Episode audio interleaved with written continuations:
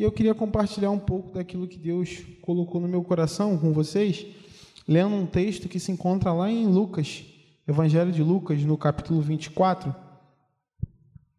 Evangelho de Lucas, capítulo 24, a partir do verso 13. Evangelho de Lucas, capítulo 24, verso 13. Louvor abençoado esse daqui. E realmente, pastor Ari estava falando na igreja hoje de manhã e Deus ele confirma as coisas. Nós acreditamos que Deus habita no meio dos louvores. Então, esse não é um momento da palavra, porque a palavra está sendo pregada desde que você entrou aqui nessa noite. Então, eu queria ler o texto e que a gente fizesse uma oração para que Deus fale apenas aquilo que Ele quer falar nessa noite. Diz assim, Lucas 24, a partir do versículo 13. Naquele mesmo dia, dois dos seguidores de Jesus caminhavam para o povoado de Emaús, a 11 quilômetros de Jerusalém. No caminho, falavam a respeito de tudo que havia acontecido. Enquanto conversavam e discutiam, o próprio Jesus se aproximou e começou a andar com eles. Os olhos deles, porém, estavam como que impedidos de reconhecê-lo. Jesus lhe perguntou: Sobre o que vocês tanto debatem enquanto caminham? Eles pararam com o rosto entristecido. Então um deles, chamado Cleopas, respondeu: Você deve ser a única pessoa em Jerusalém que não sabe das coisas que aconteceram lá nos últimos dias. Que coisas? perguntou Jesus. As coisas que aconteceram com Jesus de Nazaré, responderam eles. Ele era um profeta de palavras e ações poderosas aos olhos de Deus e de todo o povo. Mas os principais sacerdotes e os, os outros líderes religiosos o entregaram para que fosse condenado à morte e o crucificaram. Tínhamos esperança de que ele fosse aquele que resgataria Israel. Isso tudo acontecia, isso tudo aconteceu há três dias. Algumas mulheres de nosso grupo foram até o seu túmulo hoje hoje bem cedo e voltaram contando uma história surpreendente. Disseram que o corpo havia sumido e que viram anjos que lhes disseram que Jesus está vivo. Alguns homens de nosso grupo correram até lá para ver e de fato tudo que tudo estava como as mulheres disseram, mas não o viram. Então Jesus lhes disse, lhes disse: Como vocês são tolos! Como custam a entender o que os profetas registraram nas Escrituras. Não percebem que era necessário que o Cristo sofresse essas coisas antes de entrar em sua glória? Então Jesus os conduziu por todos os escritos de Moisés e dos profetas, explicando o que as Escrituras diziam a respeito dele. Aproximando-se de Emaús, o destino deles, Jesus fez com Jesus fez como quem seguia a viagem, mas eles insistiram: Fique conosco esta noite, pois já está tarde. E Jesus foi para casa com eles. Quando estavam à mesa, ele tomou o pão e o abençoou. Depois partiu e lhes deu. Então os olhos deles foram abertos e o reconheceram. Nesse momento, ele desapareceu disseram um ao outro: Não ardia o nosso coração quando ele falava conosco no caminho e nos explicava as Escrituras? E na mesma hora levantaram-se e foram para Jerusalém. Até aí. Querido Deus, louvado seja o teu nome, Pai. A tua palavra já, já, tem sido pregada nessa noite, Pai. Mas te pedimos agora, Pai, que tu me ilumine, Jesus. Que tu me ajude, Senhor, a pregar a tua palavra, a transmitir apenas, apenas aquilo que tu quer falar nessa noite, Pai, e nada mais. Que tudo que for ministrado aqui venha do trono, Senhor, da tua glória. E que não possa ser nada meu, Senhor. Deus, Amarra essa mensagem no coração de todas as pessoas que se dispuseram a estar aqui nessa noite. Fala com todos, Jesus. Esteja conosco. Em nome de Jesus, essa é a nossa oração. Amém. Meus irmãos, Jesus, quando ele iniciou o seu ministério, ele chamou algumas pessoas para andarem com ele. E essas pessoas, ao passar do tempo, tornaram-se muito íntimas dele, muito íntimas de Jesus elas viram-no expulsar demônios e os demônios obedecerem e saírem ao simples mandar de Jesus: saia. Elas viram ele curar enfermidades que assolavam os seus portadores, Muitas vezes, desde a sua infância ou desde o nascimento, Jesus curou na frente dele cegos de nascença, Jesus curou coxos, Jesus curou mancos, e esses tornavam-se sãos ao simples estender da mão de Jesus. Eles viram, eles ficaram admirados, porque nem na verdade a morte poderia resistir ao clamor de Jesus, porque Lázaro morto há quatro dias, Jesus, que era o autor da vida, o chama, Lázaro vem para fora, e Lázaro ressuscita e vai para fora, e obedece a Jesus. Nem mesmo a natureza poderia ser páreo a esse esse profeta, a esse Messias que surgiu, porque a natureza não se calava diante da sua voz, não não ficava parada diante da sua voz, até mesmo os ventos e os mares o obedeciam. Quando ele dizia: "Aquieta-te, vento, silencia, mar", e o vento e o mar o obedeciam. E essas pessoas que andavam com Cristo, esses discípulos, viram todas essas coisas. De fato, diante de deles se apresentava o Deus vivo, em carne e osso, fazendo milagres, operando maravilhas diante dos seus olhos. Alguém que Jesus era alguém que não rasgava seda diante de nenhuma autoridade política ou religiosa. Ele dizia a qualquer um que quisesse em alto e bom som: Todo o poder me foi dado nos céus e na terra. Você imagina um, um comandante, um Herodes da vida, um César, esses homens megalomaníacos, líderes megalomaníacos, sabendo que existia um cara em uma cidade, um povoadozinho pequeno, ou em Jerusalém mesmo, que estava se intitulando alguém que tinha todo o poder no céu e na terra e que multidões o seguiam. Isso talvez para a gente hoje soe um pouco megalomaníaco, assim, do ponto de vista humano, mas qualquer um que dissesse aquilo, naquele momento ali, estava basicamente assinando uma sentença de morte, porque estava indo diretamente contra o Estado. E Jesus não era esse cara que rasgava seda para político e nem para líder religioso. Você imagina um fariseu, um saduceu, um doutor da lei que tinha estudado por anos, ouvindo um cara que tinha vindo de Nazaré, falando que tinha todo o poder no céu e na terra.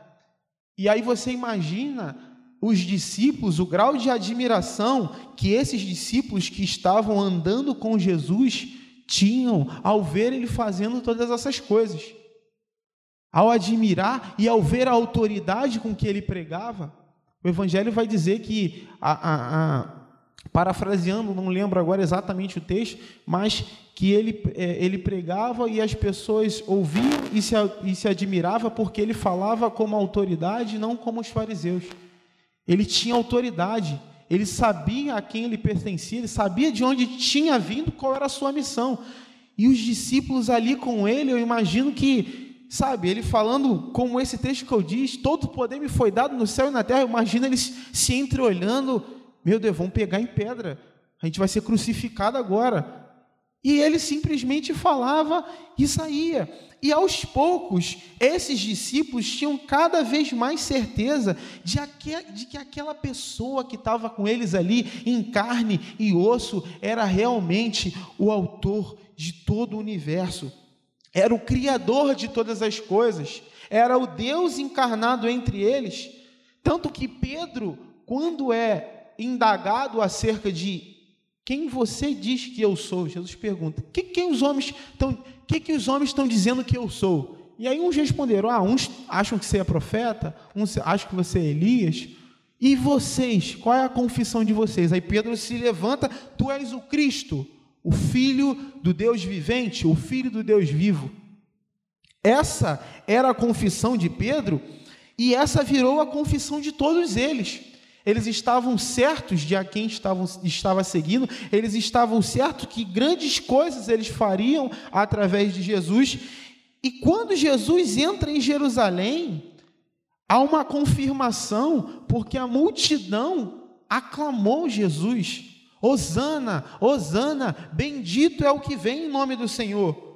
Eles de fato acreditavam que o reino de Deus se materializa, materializaria na terra. Saiu. Eles acreditavam que o reino de Deus ia se materializar na terra que um trono se ergueria ali em Jerusalém, que as injustiças acabariam, que os romanos se veriam derrotados diante da potente mão de Deus através de Jesus Cristo, que o povo de Israel ressurgiria com toda a sua glória, que Jerusalém seria a capital do mundo e que Jesus seria o rei desse reino. E nessa conjuntura política e religiosa se cumpriria a passagem de Abraão, que em Cristo, ali em Abraão, foram benditas todas as nações da terra. O inconsciente dos discípulos de Jesus era que o reino ao qual Jesus veio trazer era um reino terreno. E eles estavam vendo tudo aquilo ali e esperando que esse reino terreno se materializasse.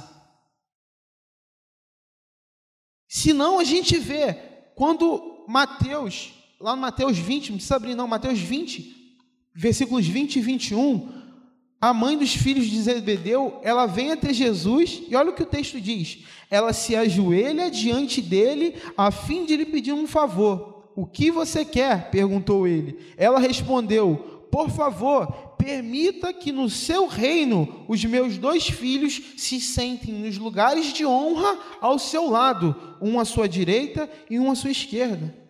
Isso não se trata de reino do céu, era uma, uma, era uma visão de que o reino de Deus se materializaria ali, de que Jesus seria o rei em Jerusalém, de que toda aquela pompa de Israel voltaria a existir, de que o templo seria um lugar de adoração, de peregrinação mundial. Essa, é, é, esse era o inconsciente. Eles estavam pedindo, quando falaram isso, basicamente para que eles fossem os principais. Se a gente fosse olhar para hoje, seria o primeiro-ministro, seria o chefe da Casa Civil, seriam esses caras, esses cabeças. Foi isso que a mãe de Zebedeu estava pedindo para os seus filhos. Mas ao contrário do que eles achavam, o que se ergueu não foi um trono, e sim uma cruz. Ao contrário do que eles pensavam, em vez de um reino, o que se instaurou foi perseguição. E nesse contexto, o que antes para todos eles que estavam maravilhados da, da pregação de Cristo, estavam maravilhados dos milagres, estavam maravilhados e esperançosos, aquela esperança, quando Jesus morre, torna-se em desencantamento. Os discípulos se sentiam enganados, sentiam que aquilo que eles achavam, eles se sentiam enganados não porque Jesus o enganou, mas porque eles criaram uma expectativas, uma expectativa acerca do reino de Deus que não era verdadeira, tanto que Jesus os contrapõe, nécios e tardos de coração.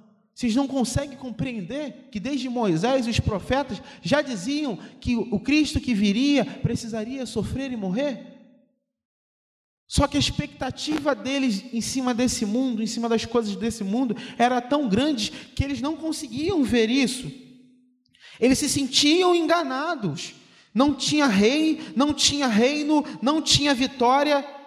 Surge diante deles um sentimento de desânimo. Passaram a sexta-feira da morte, Passara-se um sábado de monotonia, não tem mais multiplicação de pães, não tem mais demônio sendo expulso, não tem mais paralítico andando. Onde estão então as obras maiores que ele tinha nos prometido? Talvez tenha vindo à cabeça deles. Onde estão as obras maiores que ele nos prometeu? Surge um domingo, e no, no, no domingo eles estavam tão cegos que Jesus ressuscitou, a mensagem da ressurreição chegou. E eles, ah, até uma mulher foi lá, teve uma visão, falaram que ele ressuscitou. Os discípulos foram lá, confirmar a história, mas não tem mais nada, tem, a, a notícia não é significativa. Os discípulos, pouco a pouco, se dissipavam, retomavam para suas atividades. Aqueles que eram pescadores voltaram a pescar, aqueles que moravam perto ficaram por ali mesmo. Os que moravam longe, como esses dois, começaram a ir para sua casa. Acho que 11 quilômetros, né, que o texto disse, de Jerusalém. E esses de Emaús, Cleopas e mais um outro, passaram a ir para casa, envergonhados, desacreditados e desesperançosos. Enquanto eles retornavam para casa, o texto diz, se lamuriando, tristes, acredito que talvez com vergonha, você imagina esses que saíram de 11 quilômetros para começar a andar com Jesus na capital, ali em Jerusalém, e todo mundo descrente, falando: vocês são loucos, vocês vão deixar a profissão de vocês, vocês vão deixar um, um, bom negócio que você tinha, se era um comerciante, de, se era um cobrador de imposto, se era alguém muito influente na sociedade, você vai deixar tudo para seguir esse louco aí que está falando que é filho de Deus? Não, eu acredito, eu sei, eu vou. Foi. E aí Jesus morre, e aí eles tendo que voltar para casa, tendo que encarar essa realidade, tendo que encarar talvez o deboche, tendo que encarar o rosto de todas as pessoas que disseram para eles que não ia dar certo e na cabeça deles não tinha dado certo. Mas, de repente, um viajante começa a acompanhar esse cortejo. E esse viajante pergunta: De que destratando à medida em que caminhais? E eles respondem: És o único em Jerusalém que não sabe das últimas notícias?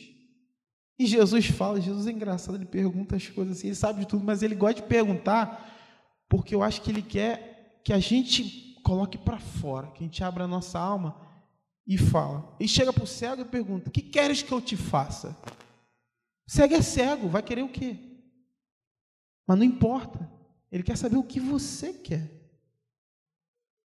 De que, que vocês vão tratando? Ah, você não sabe? Não, eu sei, mas eu quero ouvir da tua boca. Quais são essas notícias?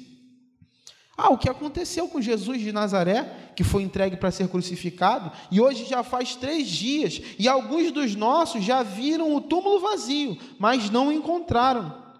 E aí Jesus fala: oh, vocês não conseguem entender que tudo que aconteceu na vida de vocês era, desde o início, plano de Deus. Vocês não conseguem entender que tudo era plano de Deus?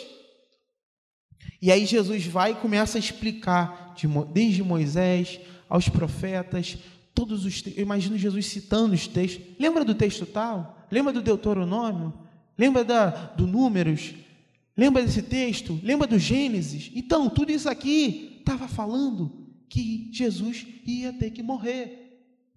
E aí eles começam a compreender ali aos poucos.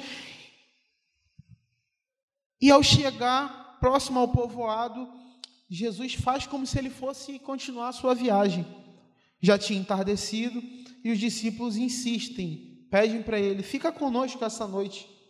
Jesus decide ficar. E ao se sentar na mesa, esse viajante, que até então eles não sabiam quem era, estava com eles ensinava a eles, mas eles não percebiam, não identificaram quem era que estava ali. Esse viajante então decide passar a noite com eles.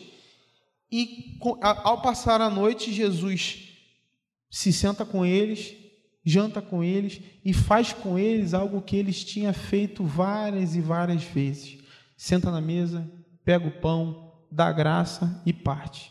E quando ele parte, o texto diz que ele, ele, os discípulos abrem os olhos, parece que dá um insight neles e falam: é ele. E aí ele desaparece. E a partir desse momento eles passam a crer e eles voltam para Jerusalém. Se a gente continuar lendo, vai dizer que quando eles chegaram em Jerusalém, já diziam: ó, oh, ele apareceu para Pedro também. E de fato, ele está vivo, ele ressuscitou. É verdade. Meus irmãos, preste muita atenção aqui. Eu particularmente acredito que essa, essa história ela tem muitas lições para a gente. Especialmente nesse momento de pandemia, nesse momento de dificuldade econômica, financeira, social, esse momento de crise, esse momento de incerteza, esse momento de frustração. Eu acho que se a gente olhar para esse texto, abrindo a nossa alma, Deus pode falar profundamente com a gente. Muitos de nós fizemos planos, nós tínhamos sonhos, nós tínhamos expectativas, nós, na virada de 2018 para 2019, fizemos muitos sonhos, muitos planos a respeito de emprego, a respeito de estudo, a respeito de relacionamento, e muitos de nós tivemos esses planos frustrados, de certa forma. Eu falo da minha experiência, eu me casei em outubro de 2018, no final, 25 de outubro de 2018. E com cinco anos de casado, com cinco meses, quer dizer, de casado, surgiu a pandemia, estourou, o famoso fatídico 16 de março. Que a minha esposa me ligou e falou: Olha, a, a empresa aqui falou que a gente vai ficar em casa duas semanas. Vem aqui me buscar que tem que levar o computador para casa. falei: Beleza, vai ficar de home office. Cheguei lá, as duas semanas estão durando até hoje, né? Mas no início seriam duas semanas. E eu era autônomo na época, e nesse primeiro mês de trabalho, a minha demanda de serviço, eu era autônomo, mas trabalhava num contrato prestando serviço para a Petrobras. A minha demanda de trabalho caiu 30%, ou seja, tudo que eu ganhava caiu 30%. E com quatro meses de, de pandemia, eu perdi o contrato. Os 70 virou zero. Então, simplesmente, nesse momento, eu precisei me colocar de novo no mercado. Fiz algumas tentativas frustradas, outras deram certo, outras nem tanto, mas enfim, eu precisei me recolocar. Em, em nenhuma das piores previsões que eu podia fazer, eu imaginaria que no meu primeiro ano de casamento eu ia ter que trocar completamente a minha profissão, o que eu fazia, a minha área de atuação. Acho que ninguém entra no casamento assim, pô, acho que com seis meses de repente eu sou demitido, então o que, que eu vou fazer? Acho que é uma, é uma coisa que não passa muito pela nossa cabeça. Esse foi o meu exemplo. Essa, essa foi a minha, a minha história. E talvez como eu, você tenha colocado em algum a tua esperança ou colocado é, de fato a esperança mesmo num trabalho ou mesmo num novo negócio que você estava montando. Quando estourou e os shoppings fecharam, eu fiquei assim, falei, caraca, se imagina quem juntou aquela economia a vida toda ali para de repente falar assim: vou abrir uma franquia no shopping que é certeza, garantia, vai dar certo. E aí a pessoa abriu, aí estourou a pandemia e o shopping foi o primeiro a fechar e o último a abrir. E tudo que a pessoa colocou ali, ela perdeu. Eu ouvi relato do pastor Sidaco, ele foi lá em Campo Grande esses dias, e ele falou que ele é de Teresópolis, um lugar onde o poder aquisitivo é alto, tem uma igreja lá. E ele falou que na igreja dele, empresários de sucesso estavam pegando cesta básica na igreja. Não que seja nenhum demérito pegar cesta básica, mas a gente vê que o retrato, que eu digo empresário, que geralmente o empresário é um cara que tem alguma gordura para queimar. A pessoa que é carteira assinada, ela perdeu o emprego, no outro mês ela tem no máximo auxílio. Às vezes o empresário tem uma, um imóvel para vender, alguma coisa, e a situação chegou a tal ponto de alguns empresários estarem pegando cesta básica para poder sobreviver dentro da igreja. Então, eu acredito que muita gente, como, como, como esses dois exemplos, o meu, dos empresários, talvez você tenha montado um negócio, talvez você tenha uma empresa que deu sustento para a tua casa a vida toda, e chegou nesse momento e os teus planos foram frustrados. Você fez planos, criou expectativas, colocou e acreditou piamente que daria certo e não deu. Por conta por uma decisão que não foi sua. E surgiu essa condição, esse imprevisto que está se alongando por quase um ano e meio. E a gente é, tem que tomar muito cuidado, e eu falo isso para mim o tempo todo, de você não se pegar preso e se sentir preso nesse sábado eterno de monotonia, de acreditar que por não tem mais jeito, você não, o país não vai se levantar mais, o emprego acho que eu não vou conseguir mais, Talvez tenha gente aqui que esteja há um ano já tentando alguma coisa, tentando uma recolocação, e você fala, não dá mais, o aperto está vindo, onde as notícias que vêm até nós são só notícias de morte, são só notícias de desemprego, são só notícias de crise, são só notícias de aperto, e onde a gente não sabe mais se a gente já chegou no fundo do poço, ou se ainda tem mais algum buraco para ser cavado que a gente ainda nem percebeu. Às vezes, talvez, essa seja a perspectiva que muitos de nós estamos olhando para a vida nesta noite. E a gente acaba ficando como esses discípulos, que eles retornavam de Jerusalém desesperançosos. Eles não conseguiam enxergar como seria o próximo dia da sua vida, os próximos meses da sua vida. Eles não conseguiam fazer planos, eles não conseguiam imaginar é, a única certeza que eles conseguiriam ter é que o futuro deles era incerto, que eles tinham deixado tudo para trás, porque teoricamente eles tinham sido enganados. Mas, meus irmãos, mesmo desesperançosos, tinha alguém caminhando com eles o tempo todo. Eles desistiram eles acharam que não tinha mais jeito, eles acharam que não daria certo. Eles deixaram para trás Jerusalém e eles passaram a fazer uma caminhada de 11 quilômetros em destino à sua casa. E do lado deles o tempo todo tinha alguém e eles não estavam sozinhos. Ali do lado deles, ouvindo as suas aflições e se importando com a sua dor.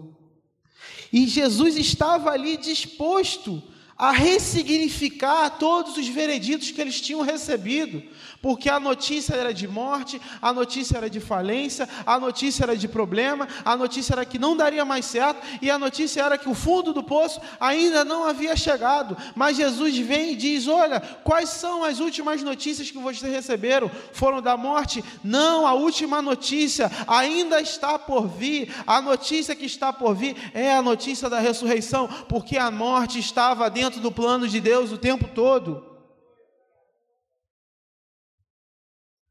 Esse viajor estranho, esse Jesus ali com eles, estava disposto a, a chamar eles a um novo olhar para a vida, a enxergar o copo meio cheio, a ver as coisas de maneira diferente e e passar de fato a entender que se eles são discípulos, tudo que acontece na vida deles é plano de Deus. Quem é discípulo de Jesus, tudo que acontece na vida é plano de Deus e nada foge ao controle dele. E assim, se a gente encarnar essa, essa verdade, se a gente perceber e falar: olha, mesmo no momento de desesperança, mesmo eu aqui no desemprego, mesmo eu aqui na minha dificuldade, Deus permanece comigo, Ele nunca me deixa só, e tudo que acontece na minha vida é plano de Deus. Se a gente deixa a nossa vida no altar de Deus, tudo que acontece nela passa pelo crivo de Deus. Tudo que acontece nela é permissão de Deus, é para o nosso crescimento. E aí a gente pode sim fazer um coro com o apóstolo Paulo, onde ele diz em 2 Coríntios 4, do 7 a 9, temos, porém, esse tesouro, que é a nossa salvação, que é a nossa certeza, em vasos de barro, que somos nós, para que a excelência do poder seja de Deus e não de nós. Em tudo somos atribulados, mas não angustiados Somos perplexos, porém não desanimados. Podemos até ser perseguidos, mas não seremos desamparados. Podemos estar abatidos, mas nunca destruídos. Em Cristo nós somos mais do que vencedores, por meio daquele que nos amou, que é Jesus Cristo. Jesus estava caminhando com aqueles discípulos o tempo todo. O tempo todo. Eles estavam desesperançosos, eles não acreditavam mais, mas Jesus estava do lado deles o tempo todo. Mas mesmo Jesus estando ao lado deles, eles não conseguiram o reconhecer. Eles conversavam, eles, Jesus ministrou para eles, mas eles não conseguiram reconhecer. Eles estavam tão descrentes que a presença real de Cristo ali na frente deles não pôde ser identificado, mesmo eles tendo visto todas as coisas que eu falei para vocês, tendo visto é, demônios saindo, tendo visto é, é, o, o gadareno lá pelado no, no sepulcro, quebrando, ninguém conseguia segurar, e o cara sentado, li, vestido em perfeito estado, com a vida transformada, tendo visto, visto todas as transformações que o Espírito promoveu na vida de várias pessoas, eles estavam tão descrentes que, mesmo andando de dia, de noite, com 31, com 32, com 33 anos de Jesus, acompanhando toda aquela caminhada, multiplicação de pães, tudo que aconteceu, mesmo assim, a, a, a descrença deles fez com que eles não conseguissem enxergar que ao lado deles sempre estava Jesus. As adversidades na nossa vida, elas têm esse poder, elas têm um poder enorme de vendar os nossos olhos e não permitir que a gente perceba a presença de Deus sempre ao nosso lado. Às vezes a gente está tão envolvido dentro de um problema, e aí você acredita que aqui não acontece, não, não é só comigo que deve acontecer isso. A gente está com um problema grande, grande, e aí você está pensando como é que eu soluciono tal, estou com esse problema, meu Deus, o que, que eu vou fazer? Como é que eu vou fazer para pagar essa conta? Como é que eu vou fazer? Esse menino tem que resolver isso com meu filho, meu marido, pá, pá. E aí, só que você não, em nenhum momento você ajoelhou, botou isso diante de Deus, pediu a ajuda do Espírito Santo. Isso acontece comigo, não sei com vocês. E aí, às vezes, eu paro assim eu falo, cara, estou com esse problema há tanto tempo, mas não botei isso diante de Deus em nenhum momento. E aí você fica naquela angústia o tempo todo, e você é consumido pela angústia. Você é consumido pela angústia.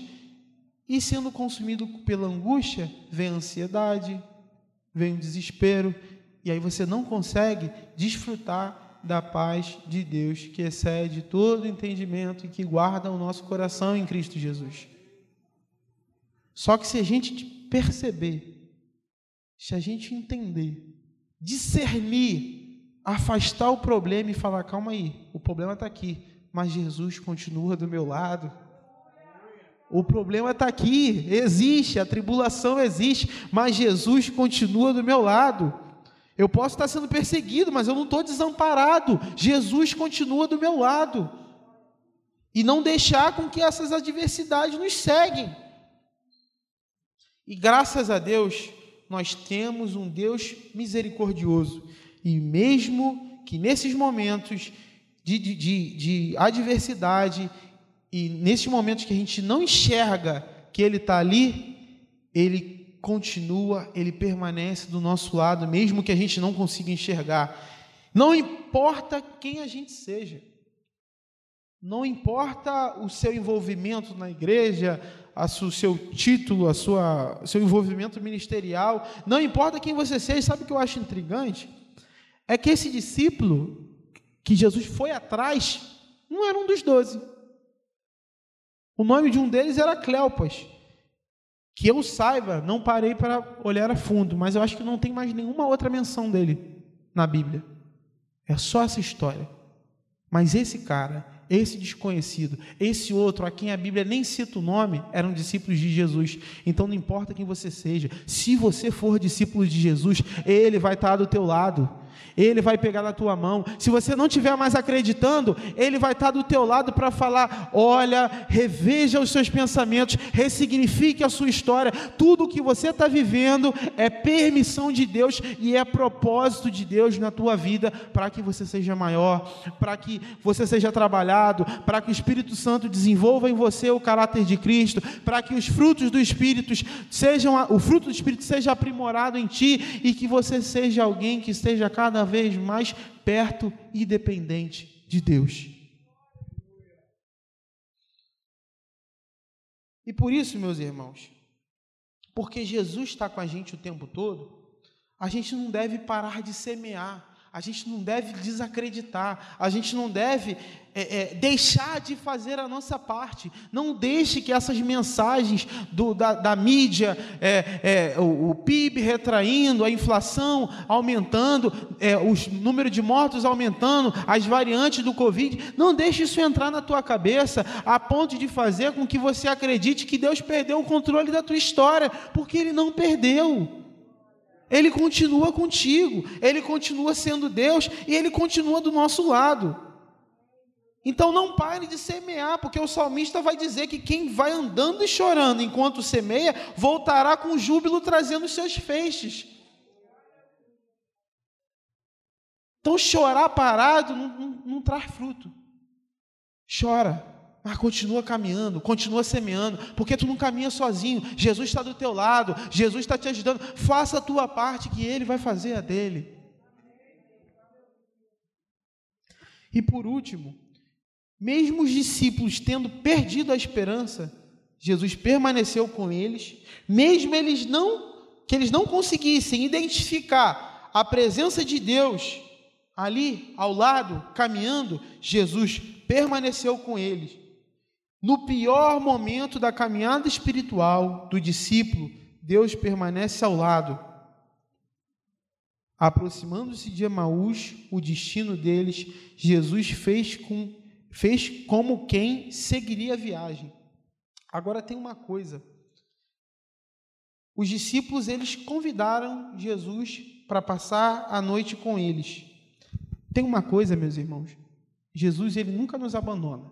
Se você é discípulo, se você coloca a tua, tua vida no altar, se você recebeu o Espírito Santo no teu coração, pode ter certeza. Jesus não te abandona. Mas tem uma coisa que nem Deus pode fazer por você. Sabe o que, que é? É convidar Jesus para entrar dentro da tua casa. Essa decisão é tua. Eis que estou à porta e bato. Se você abrir, eu entro, sei com você e você comigo. Jesus foi andando até a entrada da casa deles.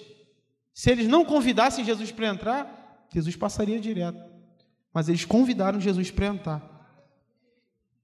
E quem convida Jesus para entrar em casa tem o privilégio de experimentar os milagres de Deus.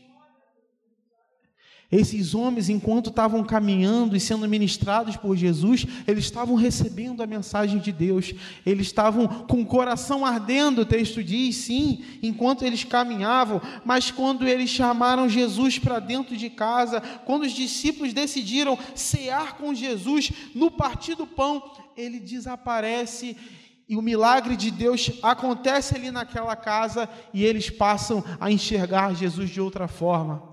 Aquilo que antes para eles estava acinzentado passa a ser materializado. Eles conseguem entender. Quem convida Jesus para dentro da, de casa consegue ter essa compreensão melhor da vida. Eles conseguiram ali, eles tiveram a certeza de que aquele que estava ali dentro da casa verdadeiramente era o Deus ressurreto. E se a gente convida Deus, se a gente convida Jesus para dentro de casa, a gente tem as nossas feridas curadas, a gente tem a nossa alma aquietada, a nossa ansiedade baixa. Jesus está contigo, está te acompanhando. Só que ele só vai entrar na tua casa se você convidar ele. Ele só vai entrar na tua casa se você convidar. Todos nós aqui, nós somos discípulos de Jesus. E se nós somos, a gente tem que saber que, mesmo a gente estando triste, desesperançoso, Ele está do nosso lado.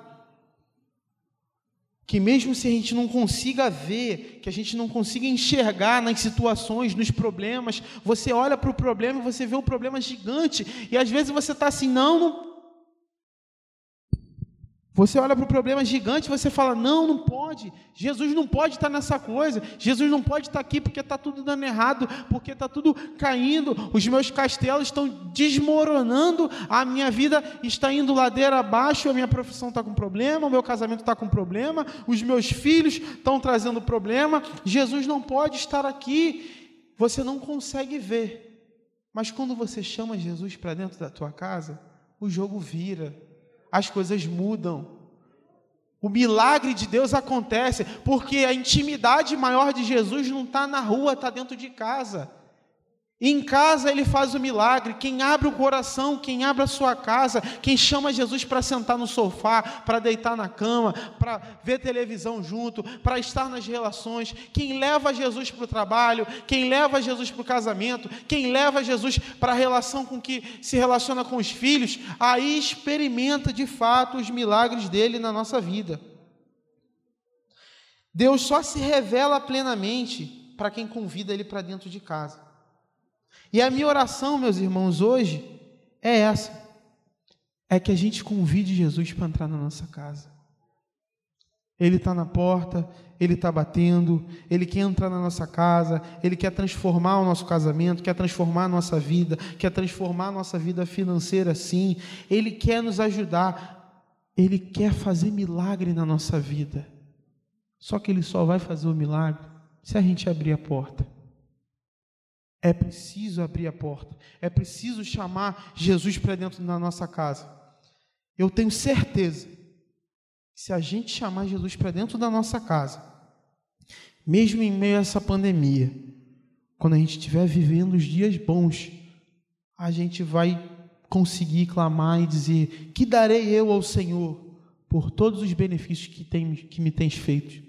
Mas no dia que tiver com problema, no dia que vier adversidade, isso não vai nos abater, porque a gente vai bater no peito e vai falar: Todavia eu me alegrarei no Senhor e exultarei no Deus da minha salvação.